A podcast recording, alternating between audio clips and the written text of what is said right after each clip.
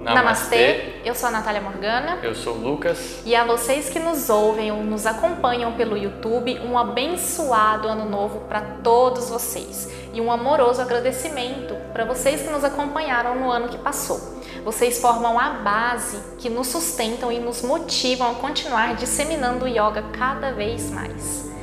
Hoje, no primeiro podcast do ano, trazemos uma mensagem para vocês essa é uma mensagem inspirada na carta enviada pelo Shidananda, discípulo de Paramahansa Yogananda, o membro do Self Realization Fellowship, o instituto formado pelo próprio Yogananda lá nos Estados Unidos. É uma mensagem que vale muito a pena ser compartilhada e eu espero que vocês aproveitem.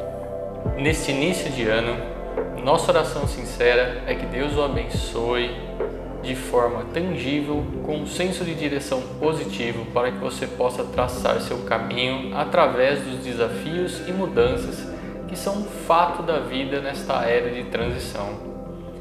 Que você conheça a sabedoria e a segurança experimentadas interiormente através da yoga e da meditação, bem descritas pelas palavras de Yogananda.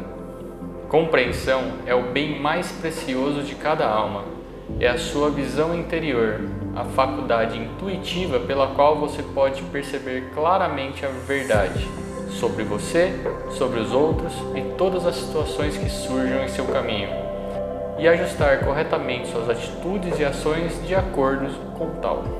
Mas como podemos encontrar clareza e confiança em discernir e nos apegar ao que é certo?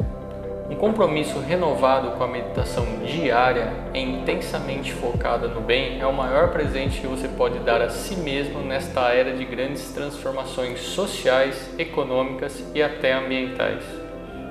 O contato diário com você mesmo é o contato com o absoluto, com o todo. E esta é uma forma segura e resiliente de treinarmos para uma afirmação constante e vívida do poder de nossa alma entre aspas, citando Yogananda, permanecer inabalável em meio à queda de mundos destruídos. A capacidade de ancorar nossa consciência em algo maior pode parecer difícil de ser implementada à nossa vontade quando enfrentamos desafios da vida solitários e isolados. Mas quando entendemos que não estamos, nunca estivemos e nunca estaremos sozinhos, podemos encontrar a estabilidade e a fortaleza para avançarmos continuamente em nosso progresso espiritual de autoconhecimento. Não importa quantas correntes cruzadas e perturbadoras de eventos tentem nos tirar do curso.